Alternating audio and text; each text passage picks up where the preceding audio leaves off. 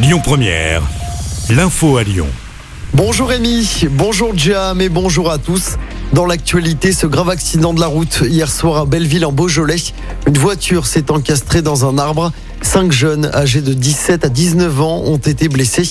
Deux d'entre eux ont été héliportés dans un état grave vers un hôpital à Lyon. Leur pronostic vital était engagé.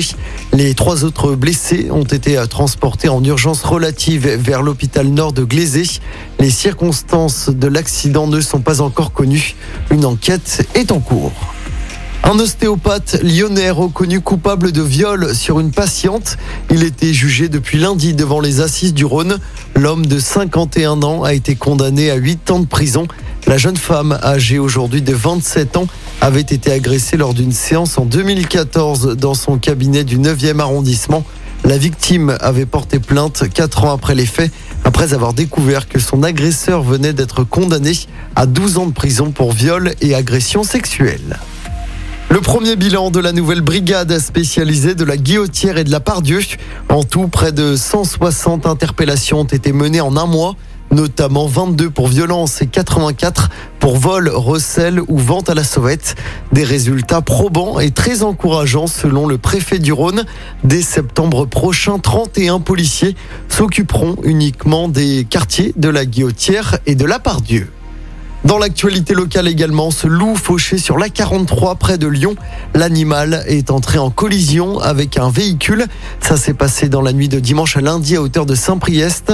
L'animal a été confié à l'Office français de la biodiversité. Une autopsie doit être pratiquée pour confirmer son âge et son espèce. Karim Benzema, une nouvelle fois devant la justice dans l'affaire de la sextape. L'ancien joueur de l'OL va être jugé en appel le 30 juin et le 1er juillet prochain. En première instance, pour rappel, il avait été condamné à un an de prison avec sursis et 75 000 euros d'amende pour complicité de tentative de chantage envers son ancien coéquipier en équipe de France, Mathieu Valbuena.